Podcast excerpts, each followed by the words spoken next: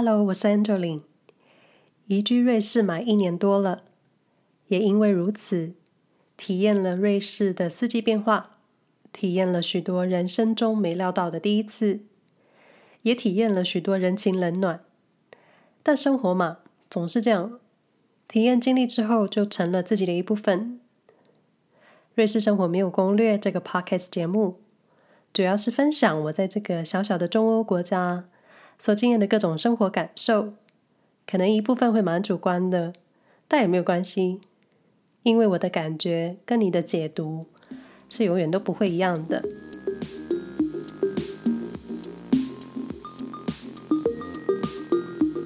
其实这一集已经录了第二次了，那因为最近瑞士的天气变化，然后我的气喘又发了起来。没想到我在一口气说话的时候是喘不过气的，所以，所以接下来的节目内容如果有一些音轨跟声音是接不上，或是你们觉得情境有点不太对的时候，或是背景音觉得好像接不上的时候，是是我停顿下来重新 换气的时候。后来我才知道为什么我的换气声音就是呼吸，就是说话的时候要呼气。这个声音会这么大声，因为我鼻塞的很严重，所以我觉得应该是我本身的氧气不足，所以在换气的时候才要吸更大一口气。过去会觉得有一些 podcaster 他们会先道歉，他们录音品质或者是他们鼻塞感冒，我都想说没有关系啊，因为 因为你生病或是不舒服是理所当然。那我现在觉得说抱歉是应该的。那接下来就进入主题喽。结交朋友这件事是我一开始在列 Podcast 主题的时候，前面几名想要分享的话题。但是每个阶段对于认识新朋友的感觉跟行动力是很不一样的。到现在住在瑞士一年四个月，交友的心态是很随和了。想到当初搬来的时候，内心好像有一点拼命想要认识台湾朋友。但是遇上了一些让你期待或者觉得得不到同乡温暖的时候，后面对于认识新朋友的态度就开始意兴阑珊。这是我的个人经验，所以我认为初到一个新环境或是到一个新公司上班，最初带领你的人以及让你认识这个地方的人太重要了。因为初期都会有一种尽快想要认识这个地方的感觉，看看有没有可靠的浮木可以抓。前期有人教你怎么钓鱼，搞不好后面自己还能生出一个鱼池。当然，我的意思不是凡事都要依赖别人，就是一种心灵上的依靠。因为先抵达有过经验的人，他们也是这样经历过来的。很多都是自己咬着牙，靠着自己独立找出答案，以及适应生活。有些人是觉得他们就是这样子过来的，没道理要把我的攻略都交出去。也有人是古道热肠的。拼命的想让你知道更多。那我最初遇上的就是没有要教我钓鱼的，到后期是我自己觉得有点饿了，才开始找鱼吃。教你怎么钓鱼，用在形容这个情况好像也蛮适合的。当然，住在瑞士的台湾人各有背景，移民的、嫁过来的、来这里念书的，也有住的很久很资深的，也有对于一些在某些生活领域非常了解的。很会做菜的，很会做甜点的，充满各路好手，但需要有缘分才会认识。当然，如果你有各种请求、各种问候、各种需要解答，我觉得都要保持礼貌，毕竟第一印象还是很重要的吧。搬到新的环境、新的国家，觉得一个人孤单，想要说无时差中文的时候，就会想要认识一些跟自己一样，有着相同移民背景、说着一样语言的朋友。而且，如果遇上了生活问题，就会想要找人协助或是解决问题。当然，最好能用彼此的母语沟通，这样子最有效率。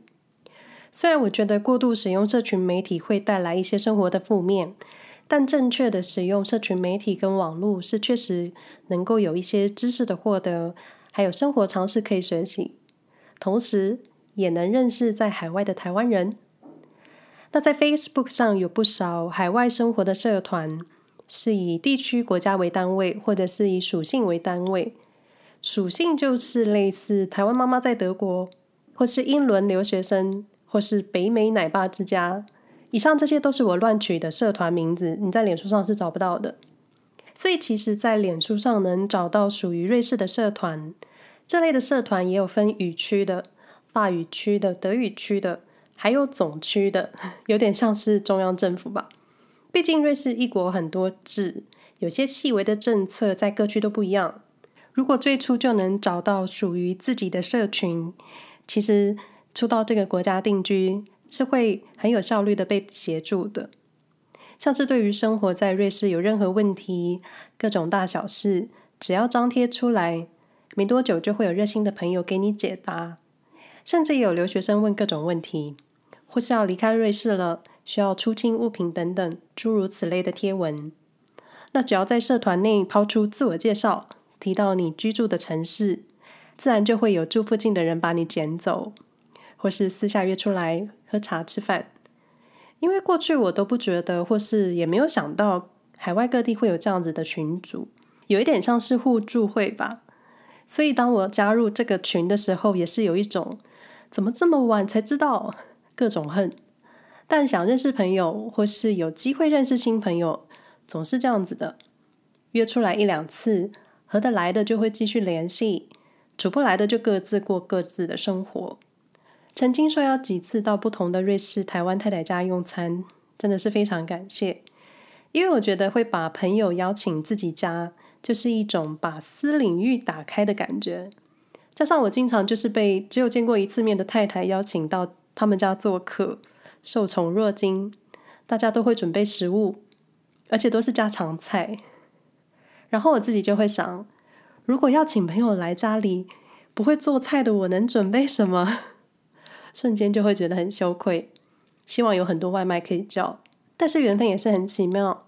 我距离苏黎世市区很近，但其实住在苏黎世的台湾朋友算是蛮多的。但我目前比较经常联络的人却是在其他的城市，或是更远，在瑞士边境，搭个车来回就要花上三个小时。但我也能接受，毕竟都搬到这么远了。而且相处得来的缘分，我觉得很不容易，所以翻山越岭也要见见朋友。别忘了，瑞士的山脉很多，湖水也很多。但其实每个城市，我想应该都有住一些台湾人吧。但只要有心，总能相见。当然，因为距离的关系，朋友们就是偶尔见见面，加上各自有各自的生活、家庭要顾，每回见面都是一种期待。而且你说嘛，你跟你住在楼下的邻居天天见面，也不见得都会成为好朋友的。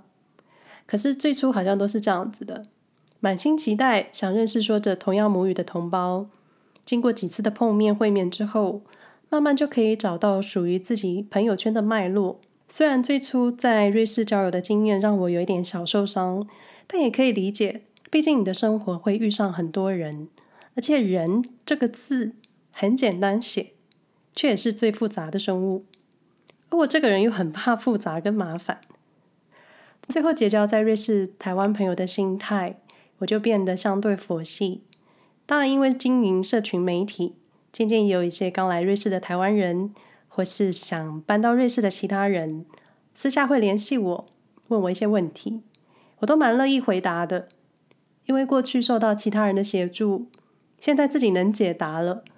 自然也想要成为这个帮助他人的角色。记得某次是第一次跟一个搬来瑞士没多久的小女生吃饭，开始分享生活的时候呢，我突然有一种啊，我是前辈了吗？我能给意见了吗？的感觉。当然，瑞士还有更资深的台湾居民，我还称不上前辈，顶多就是一起适应新生活的小伙伴吧。我记得两年前的夏天，我到瑞士停留三个月。在此更正一下，之前 podcast 有提到这个部分，我口误说成三年前，事实上是两年前。二零二零真的过得 好像好几年一样这么久。总之，两年前我来瑞士待上三个月，想看看生活在这是什么样的感受，也想知道、想认识一些住在这里的台湾朋友。但其实我当时并没有这么积极，或者我自以为只要用心待人。其实认识朋友很容易，但认识朋友是蛮容易的。可是磁场合不合得来，频率对不对又是另外一回事。我个人是很喜欢用价值观这三个字来判断彼此合不合。可我这个人是蛮后知后觉的，总是事后才发现一些不对劲。那来说说初期我在瑞士尝试结交台湾朋友吃瘪的经验，倒也没有吃瘪，就是心里有点受伤。认识我的人都知道，我算是交友被动的人。也不太主动组织一些聚会，就是一种社交边缘人。可能就是我也很习惯，也很喜欢独处。与其花精力跟合不来的人社交，不如一个人在家发呆。真的，发呆与消耗精力的社交比起来，我宁愿发呆。我印象最深的一次，就是跟一个瑞士台湾太太碰面，但其实过程都还蛮好的，我也不觉得哪里有问题。就觉得能认识一个住在瑞士的前辈真是太好了。我当时还没有正式搬来瑞士，也还没有结婚。在结束聚会的时候呢，我发了讯息告诉对方：“诶，下一次聚会我能不能带着男朋友一起参加？想让你们都认识一下。”殊不知对方先用各种方式回绝我的提议，然后对话中出现了这一句：“可是我以后跟你男朋友也不会有联络啊，如果把他带来聚会的话。”我可能也只会顾着跟你聊天，然后这句话就让正在读讯息的我停顿了一下。我当时就是，我现在想起来也是满头问号，想说这是什么意思？还没有认识其他人之前就先预设未来立场的话，好像有一点太先入为主了吧？当然，我这个人也是蛮喜欢预设立场的啦，也不能说别人，我就会开始乱想啊，是不是因为我的男朋友不是瑞士人？所以这位太太对于认识他的兴趣很低，或者或者是因为在聊天过程中，我其实隐约有觉得这位太太有一种身为瑞士太太的优越，因为她在提到住在其他瑞士的外来移民的时候，她都会说外国人、外国人的。我当时就觉得你也是外国人啊，你只是有了瑞士护照，但你一样是黄皮肤、黑头发，在瑞士人看来，你其实一样也是外国人。好，扯远了。不过这个部分，我觉得我自己觉得我乱想，应该也是很合理的吧？怎么说呢？因为确实有蛮多瑞士人是不喜欢住在瑞士的外国人的。像上个月的公投，就一项是限制欧盟移民进入瑞士的政策，可见确实不少瑞士人是反对太多外国人居住在瑞士，因为他们觉得少了很多工作机会之类的。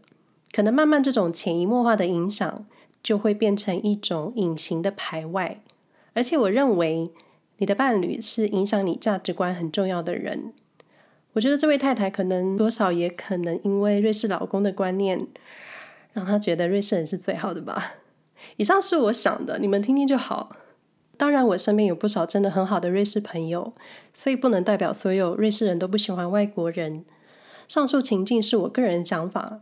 如果想要对号入座，那你就请坐喽。关于瑞士排外这个部分，各位只要 Google 搜寻“瑞士空格排外”，其实或多或少都可以找到一些相关文章。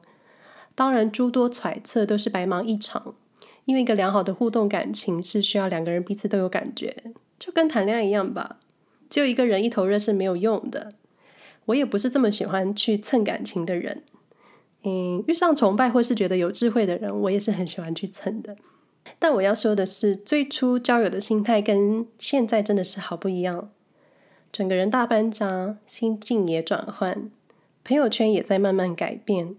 虽然说出外靠朋友，但是很多时候还是要靠自己。遇上了真心相待、真的能在急难中给你协助的人，那些才是真的会在你朋友鱼池里留下的肥美鱼儿。这个结论是不是有点怪怪的？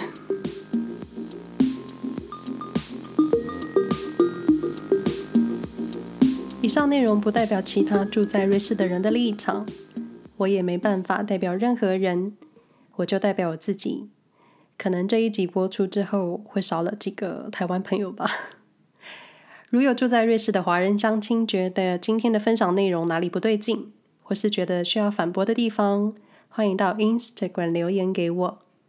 瑞士生活没有攻略 Podcast 节目目前能在 SoundOn、Spotify、Apple Podcasts、Google Podcasts 现在也能在 KKBOX 收听喽。欢迎订阅与追踪。使用 Apple Podcast 收听节目的朋友呢，希望能获得你们的留言评价。留言告诉我你的收听体验，对我来说是一个很大的帮助。目前 Podcast 平台中唯一只有 Apple Podcast 能留下讯息，希望能够得到你们的回应。但还是希望你们选一个自己惯用、常用的平台，怎么方便怎么来。另外，也可以在 Facebook 上搜寻安乔林，安全的安，荞麦面的荞，不是冰淇淋的林。可以找到我的粉丝专业，Google 搜寻“瑞士生活没有攻略”，能找到我所写的日常文章。搜寻安乔林，基本都能找到我在网络上留下来的各种足迹。